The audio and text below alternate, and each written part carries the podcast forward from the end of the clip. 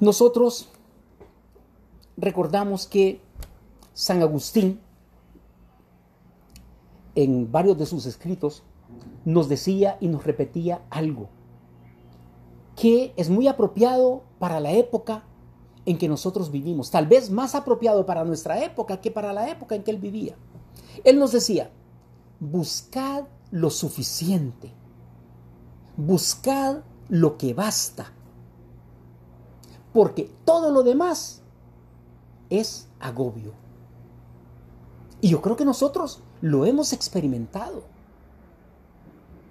Todo en exceso acaba dañando una parte ya sea de nuestro cuerpo o todavía peor, de nuestro espíritu. Aquí el tema más importante y complicado es cuánto es bastante. Encontrar ese verdadero equilibrio de qué es lo que me está sobrando. Como Miguel Ángel con el Moisés, que cuando le preguntaban a él que cómo había conseguido hacer esa obra tan maravillosa, ese Moisés hecho de un bloque entero de mármol,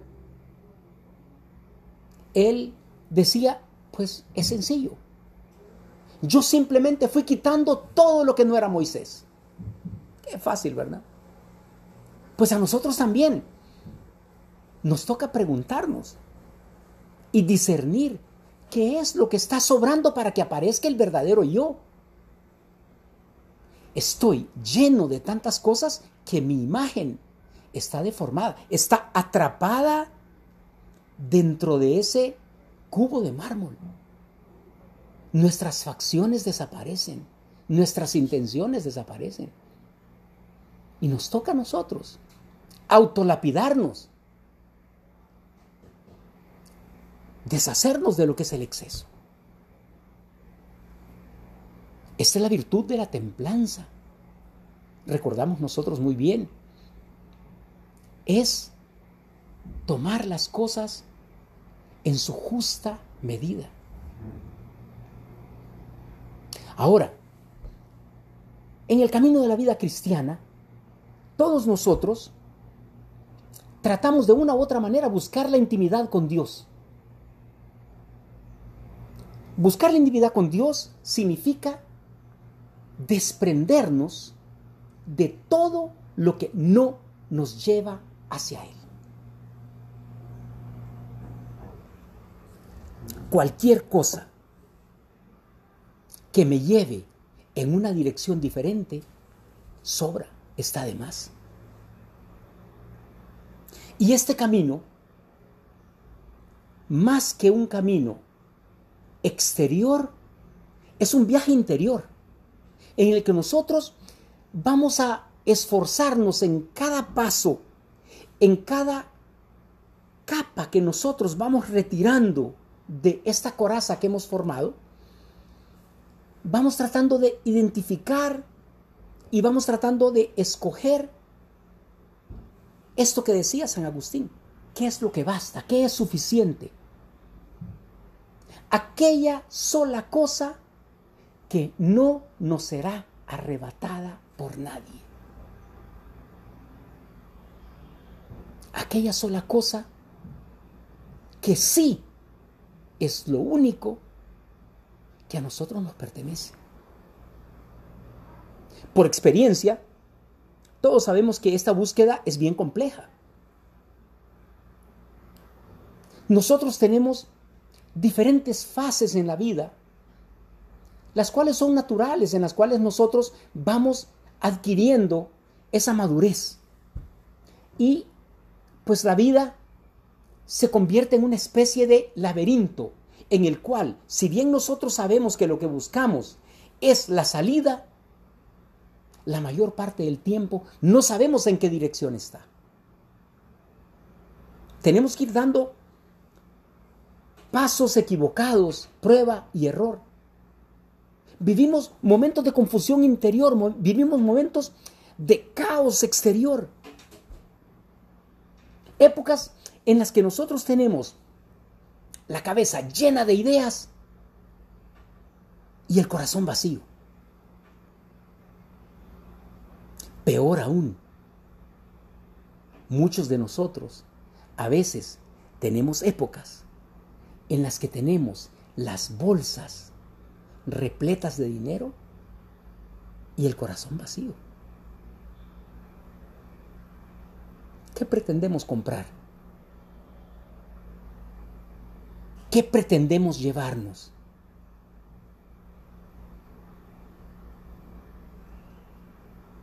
Hablábamos de buscar en el interior aquello que no nos será quitado ni arrebatado.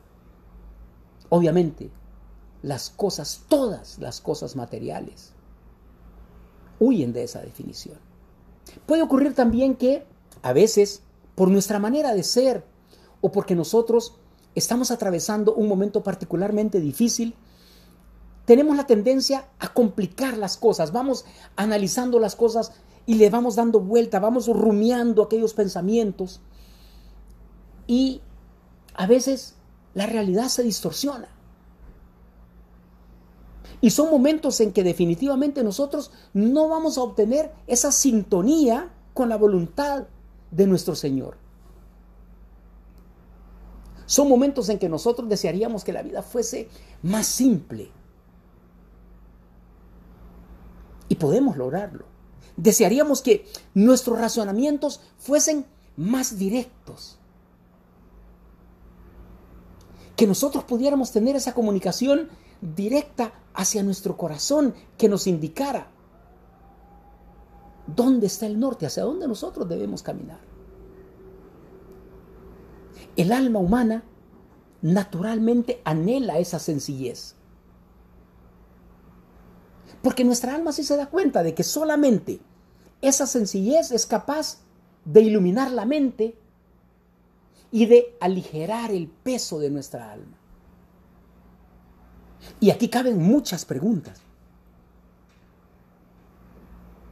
En las diferentes situaciones, como las que nosotros hablábamos en la reflexión de la lectura del Evangelio que acabamos de tener, ¿cómo discernir cuál es la voluntad de Dios en cada momento de nuestra vida?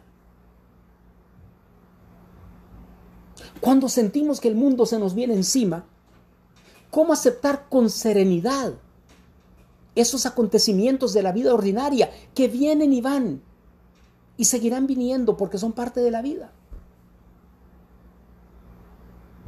¿Cómo relacionarnos con las personas que nos rodean sin juzgarles?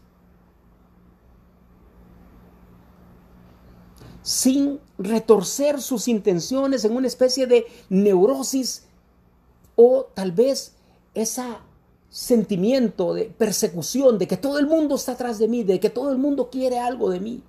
¿Cuántas veces nosotros nos sentimos como que la humanidad entera nos está acabando a pellizcos? Llego a mi casa y quieren algo, vengo al trabajo y quieren algo, y estoy con mis amigos y me piden algo, y todo el mundo quiere algo de mí. Pero esa es una visión particular. Esa es un, una emoción, un estado, una percepción equivocada de cómo funciona el mundo.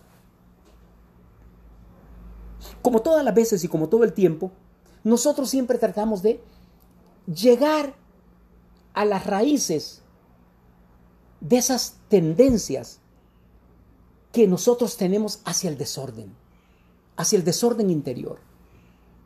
Cuando nosotros empezamos a evaluar cuando nosotros tenemos y tomamos un minuto de nuestro tiempo para interiorizar y tratar de encontrar por qué somos tan complicados, nosotros vamos a encontrar ahí dos disposiciones del alma que son las herramientas ideales que nuestro Señor ha puesto en nuestras manos para deshacer esa telaraña complicada que se ha formado en nuestro cerebro, que no deja nuestra alma brillar. Esas dos disposiciones son la humildad y el abandono. El abandonarnos en ti, Señor. Y eso no significa parálisis. Eso no significa aconejarnos, como cuando a un conejo le pone el cazador la luz de la escopeta y, no puede moverse para ningún lado y está esperando que le disparen.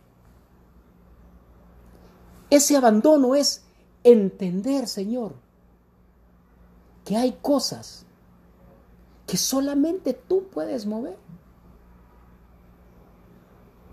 Que yo, como hijo predilecto, como hijo amado, solamente puedo esperar porque tú lo vas a hacer, porque tú me amas, porque tú me quieres, porque esas preocupaciones no me están llevando a ningún lado. Tal vez una, un reduccionismo demasiado grande pudiera ser pensar que yo estoy extremadamente angustiado porque está lloviendo a cántaros y yo tengo que salir. Pues yo no puedo parar la lluvia. Pero sí puedo conseguir un paraguas. Entonces, abandonarme en el Señor. Él sabe más. Él conoce más. Y Él sabe por qué. Y en estos momentos de tribulación, yo he encontrado una jaculatoria que me ayuda enormemente porque aligera el peso en mi alma. Omnia in bonum. Señor, todo para bien. Todo lo que tú haces es para bien. Lo único es, ayúdame Señor a entender tu voluntad.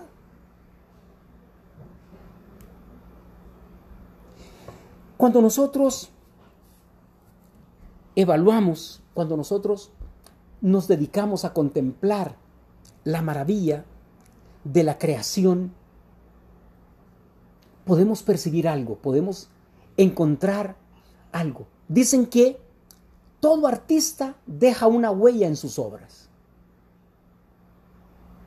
Es por eso que nosotros podemos reconocer qué obra fue pintada por tal artista y conocer el engaño, conocer la imitación, este no es Van Gogh, parece mucho Van Gogh y puede tener eh, la misma técnica, pero no tiene la huella de Van Gogh y este es un Van Gogh falso. Y lo hizo uno de sus discípulos, uno de sus amigos o de la gente que tenía. Era muy común en aquella época que los artistas contrataban bastantes personas para, ya cuando adquirían cierta fama, para poder cumplir con los encargos. Habían cuadros que ellos los pintaban y habían cuadros que los pintaban sus asistentes. Pero el ojo crítico consigue ver la huella del artista. Dios también ha dejado una huella en la creación. Ha dejado una huella en su obra, que son tal vez los rasgos más profundos de su esencia. La unidad. La armonía y la belleza del paraíso muestran cómo la creación de nuestro Señor no tiene nada que sobre y no tiene nada que falte. Nosotros, sus criaturas, surgimos por amor. Porque solo el amor es capaz de crear.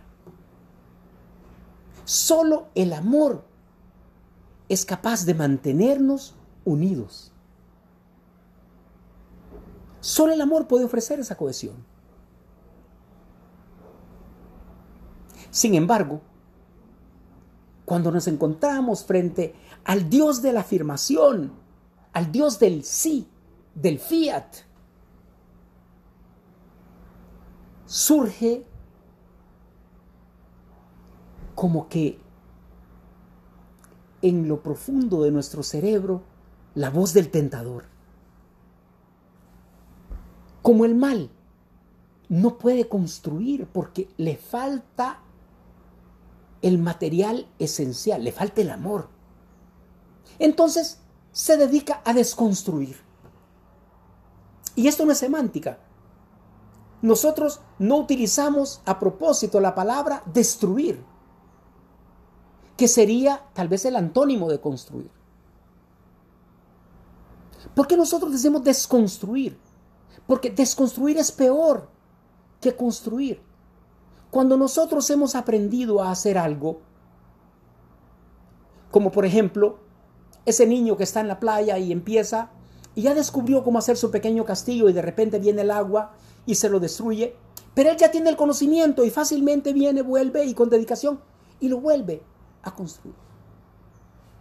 La desconstrucción crea una idea profundamente malévola en nuestro cerebro, porque nos roba el conocimiento de cómo volver al lugar donde nosotros estábamos. Y esto es lo que el mal hace, porque nos sugestiona a través del miedo con una lectura desfigurada de la realidad y entonces nosotros nos encontramos en un lugar que ya no conocemos, ya no sabemos para dónde vamos, estamos en ese laberinto y ya ni siquiera sabemos si queremos salir o no, ya ni siquiera sabemos si es la salida la que nosotros buscamos.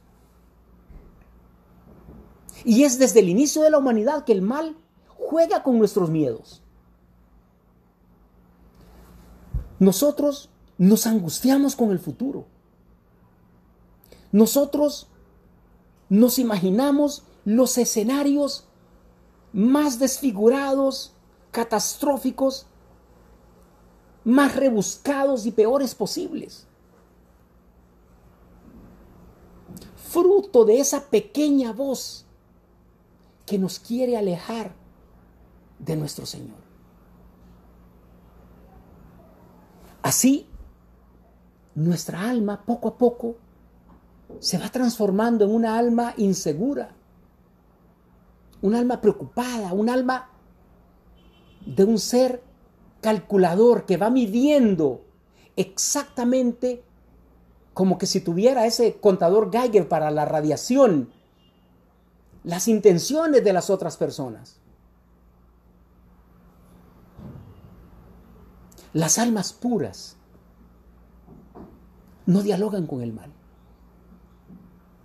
no se dejan sacudir por el miedo. No están continuamente valorando las intenciones de las otras personas porque les compete a ellos. Lo nuestro es ahogar el mal en abundancia de bien. Hay un experimento muy bonito que nos muestra de forma muy gráfica ¿Qué es lo que nosotros hacemos y qué deberíamos de hacer? Una persona viene y tiene un vaso con agua perfectamente limpia, simulando nuestra alma en nuestro estado más puro, cuando nosotros no estamos contaminados. Y entonces, de repente, viene la vida y agarra una cuchara de tierra y la vierte en el agua. Y la sacude. Y el agua queda turbia, inservible.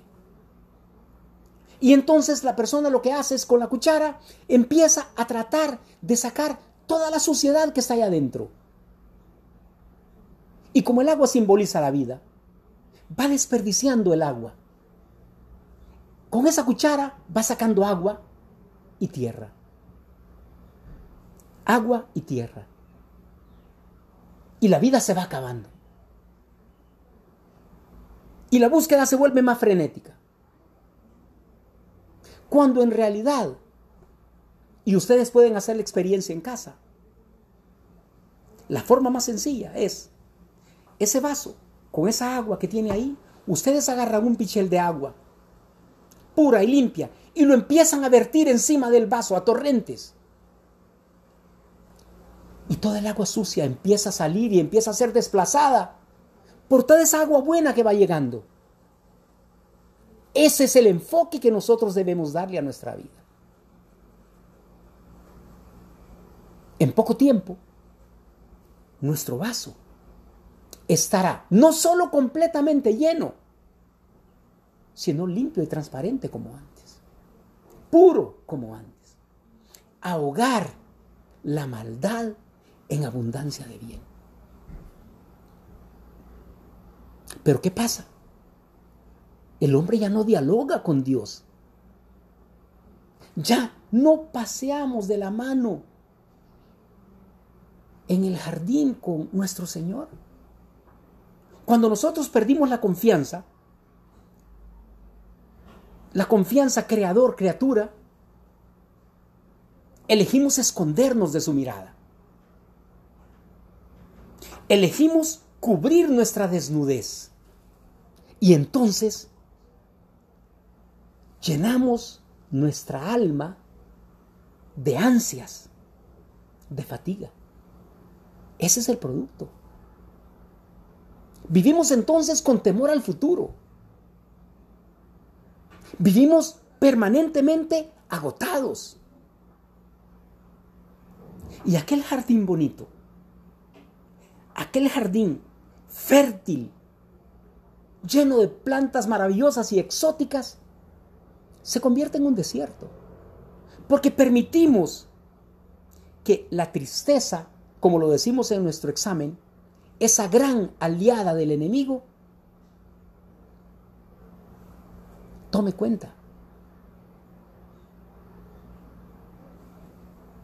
completamente llene nuestro corazón. Y esta es la complicación que el pecado trae consigo. En la medida que nosotros vamos persistiendo en ese camino, se nos va haciendo imposible percibir a dónde está el bien.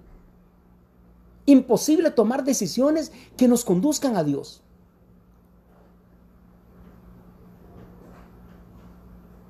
Cuando leemos la Biblia, el libro de los proverbios a nosotros nos lo dice así como que tajante y claramente. El corazón del retorcido nunca encontrará el bien. Y lo sabemos. Y está grabado a fuego en nuestra alma. Y es por eso que nosotros añoramos la armonía de ese pasado cuando nosotros caminábamos de la mano de Dios en el jardín. Y ese recuerdo ancestral, esa nostalgia que tiene nuestra alma, es el imán que continúa día a día haciendo más atractivo el camino del Señor. Por eso es que estamos aquí hoy reunidos ustedes y yo. Por eso es que damos un poco de tiempo. Tal vez no el suficiente, tal vez no el necesario, pero nos sentimos atraídos al bien porque añoramos esa beatitud en nuestro corazón. Ese corazón lleno de esperanza, de agua limpia, clara y cristalina.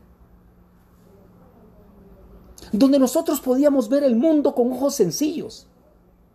Donde nosotros podíamos encontrar consuelo en la mirada de nuestro Señor. Pero hemos decidido escondernos de la mirada de nuestro Señor. ¿Cómo vamos a encontrar consuelo?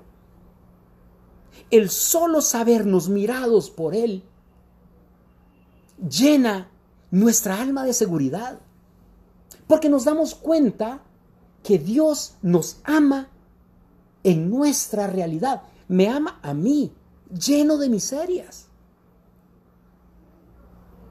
así como soy, así como estoy en este momento, con todos esos pensamientos inmundos que llenan mi cabeza, me ama. Posa su mirada serena y llena de amor por su criatura. ¿No les parece a ustedes que a la luz de la mirada de nuestro Señor, todo lo demás tiene una importancia insignificante, relativa. No es lo nuestro. Fuera de esa mirada, estamos encerrados en nosotros mismos, estamos solos. No encontramos refugio. Estamos a merced de las circunstancias. Circunstancias que siempre van a escapar a nuestro control. Pensemos nosotros en aquel apóstol amado,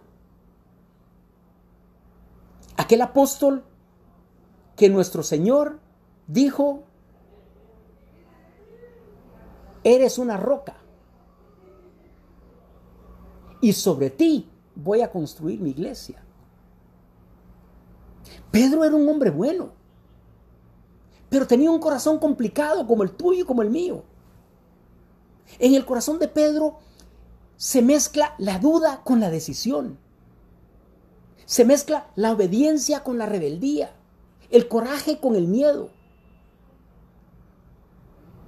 Tal vez el momento de mayor confusión en la vida de Pedro fue cuando se encontraba en el patio de Ananías durante la pasión de nuestro Señor. ¿Cuánto daríamos nosotros como para poder tener esa visión en ese momento? Como que pudiéramos transportarnos a ese patio. La aglomeración de las personas buscando el circo. La dureza de los soldados. La desnudez de nuestro Señor golpeado, flagelado, cansado, triste. Jesús está siendo interrogado. La angustia de Pedro va en aumento. Él quiere ser fiel, pero Pedro no comprende lo que está ocurriendo en ese momento. Los hechos le desbordan, superan por mucho su capacidad de comprensión. Todo lo que él quisiera en ese momento es como tener un control remoto y volver a aquellas caminatas tan apacibles con nuestro Señor, cuando recorrían los campos de Galilea, cuando su voz resonaba a los cuatro vientos, cuando todo se resolvía con un gesto de nuestro Señor. Aquellos días en que era tan fácil creer en las promesas. El futuro se miraba espléndido. Podíamos sentir el aroma del paraíso, podíamos sentir que estábamos con un pie en él. Todo era perfecto. Sin embargo, estamos aquí. Todo es tinieblas. Todo es dolor. Una muchedumbre que hace pocos días aclamaba a nuestro Señor. Tiraban ramos a sus pies. Y hoy en día disfrutan el espectáculo. Y el miedo se apodera de Pedro. La presión le doblega y niega a conocer a Jesús. Qué bien que no nos quedamos solamente con esta imagen, porque más adelante el Evangelio nos dice a nosotros que su mirada se cruza con la de nuestro Señor. ¿Qué momento? Imaginemos. Tu Señor que ha sido tan bueno conmigo. Te veo a los ojos. Y sé que tú miras en mi alma y que te he traicionado. Y el Señor se vuelve y mira a Pedro con amor. No le recrimina, no le reprocha. ¿Cómo te va a reprochar a ti o a mí? En nuestro Señor solo hay amor. Y fue en ese momento que Pedro recordó las palabras que nuestro Señor le había dicho, antes que el gallo cante hoy, me habrás negado tres veces. Y lloró. Lloró amargamente. Pero tiene un tesoro. La mirada de Jesús. Disuelve como esos vientos que se llevan la neblina y dejan el camino completamente claro y nítido. Así mira Pedro su futuro, disuelve su, su confusión.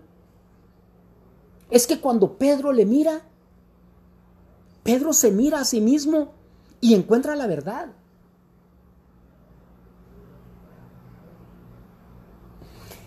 Este gran teólogo que supimos apreciar nosotros muy poco, Joseph Ratzinger, él se detenía justamente en esta mirada. Y él decía, mírame, Señor, como lo hiciste con Pedro después de que te negó. Que tu mirada, Señor, penetre en mi alma y me indique cuál es el camino. Eso deberían de ser nuestras palabras.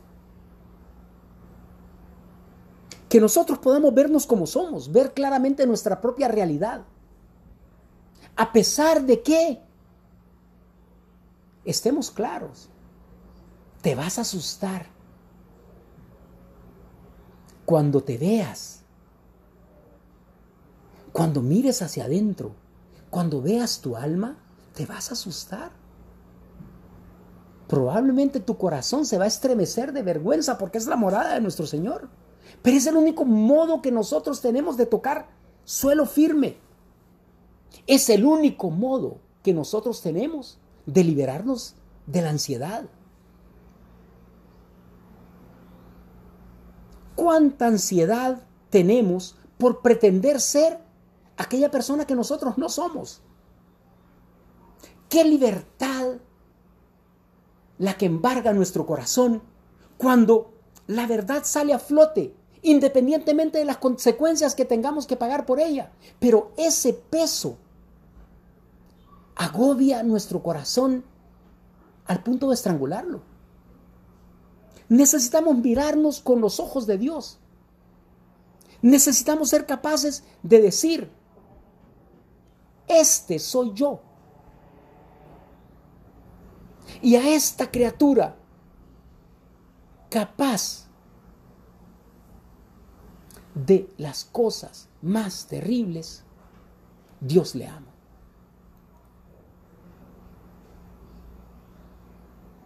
Así como soy, Dios me cuenta entre los suyos. San José María resumía apenas en dos palabras los motivos que debería tener un cristiano para hacer oración. Solamente dos. Conocerme, conocerte. Esa es la principal motivación que nosotros deberíamos de tener para no dejar nunca la oración. Estos momentos de conversación con Dios son el momento privilegiado que tenemos para tener una visión serena de quiénes nosotros somos, para no asustarnos de quién nosotros somos desentrañar esa madeja de nuestros pensamientos, iluminados por la gracia de Dios.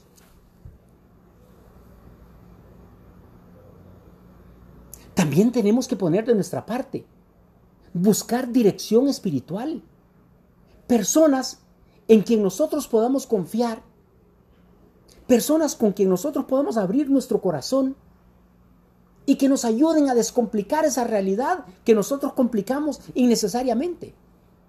Es la única manera que nosotros vamos a conseguir bajar el volumen de esa voz interior que se empeña en meternos miedo, en traer angustia a nuestro corazón.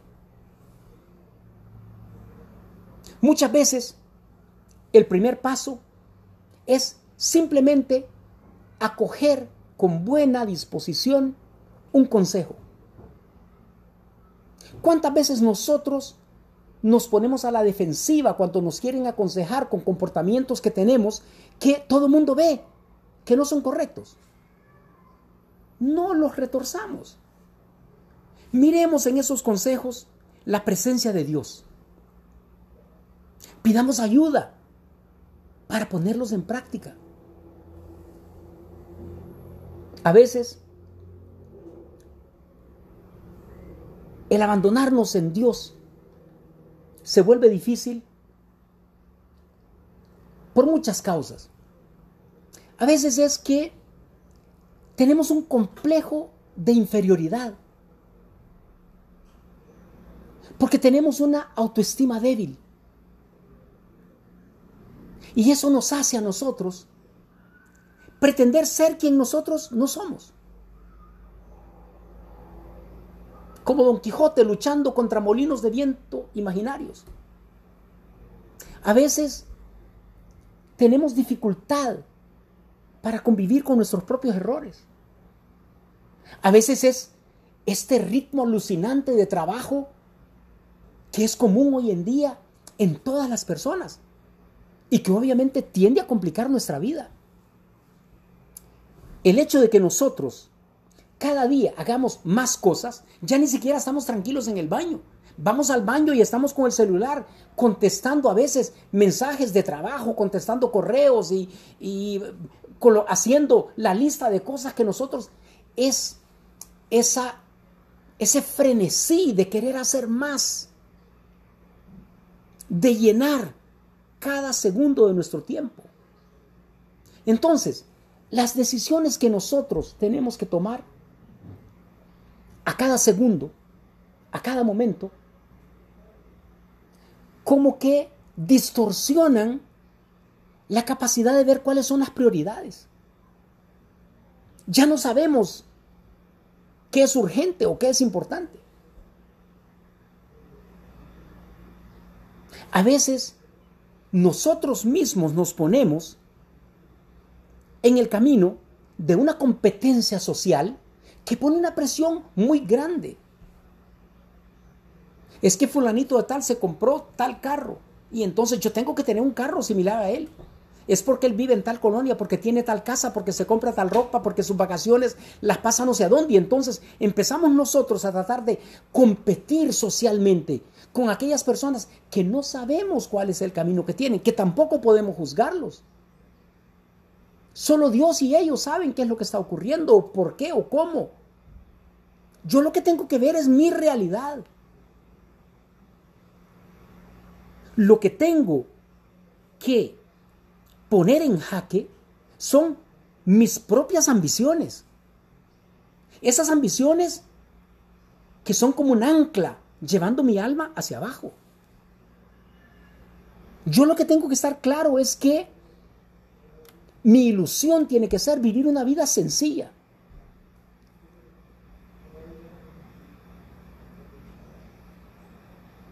Olvidarme que la realidad puede llegar a ser demasiado complicada. Si yo se lo permito. Enfrente de este panorama, San José María a nosotros nos aconsejaba a vivir el presente. Como tantos otros santos, se han dado cuenta de que el tiempo oportuno del cristiano es el momento que vive hoy. El único tiempo en que nosotros podemos recibir la gracia de Dios es ahorita, en este momento. No en el pasado. No en el futuro. Sí, recordemos nosotros que el mismo Dios a nosotros nos lo decía. No te preocupes por el mañana, porque el mañana va a traer sus propias preocupaciones. Basta con las contrariedades que ya tiene tu propio día. Pórtate bien ahora.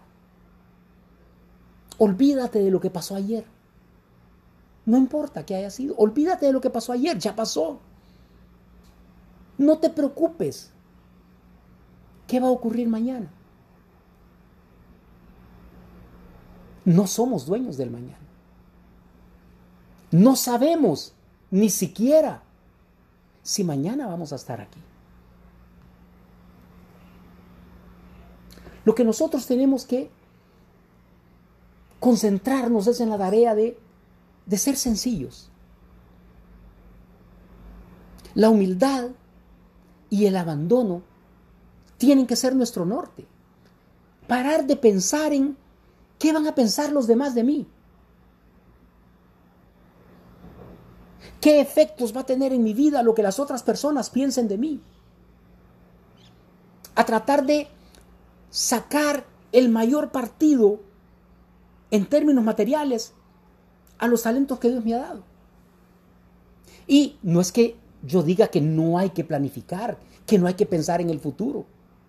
A mí me encanta una frase que la uso mucho con mis colaboradores y es que el que no planifica su futuro está planificando su fracaso. Aquí lo que pasa es que eso no debe impedir que nosotros nos concentremos en amar aquí, hoy, ahora, en este momento. Porque esa cosa tan preciosa que se llama amor, solo la podemos dar y recibir en el presente. Y eso es muy importante.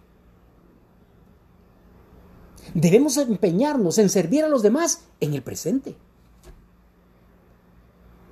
Ahora, hoy. Como decíamos al inicio, dejemos en las manos de Dios aquellos problemas que escapan a nuestro control. No están dentro de nuestro círculo de influencia. Solo así nosotros vamos a poder alejarnos de esa confusión que se genera en nuestra mente. Esta es nuestra gran oportunidad de volvernos sencillos. Cuando nosotros leemos los evangelios, nos damos cuenta de qué tan alejados nos encontramos de la fe de aquellos primeros cristianos, de la sencillez de aquellos primeros cristianos, que sin tener mucho conocimiento, tanto conocimiento que nosotros tenemos de nuestra fe, de nuestra religión, de Jesús, de Dios. Ellos no conocían nada. No sabían ni leer ni escribir. Pero eran sencillos de corazón. Y sin mucho conocimiento de todo esto, se abandonaron en Jesús y creyeron en su promesa.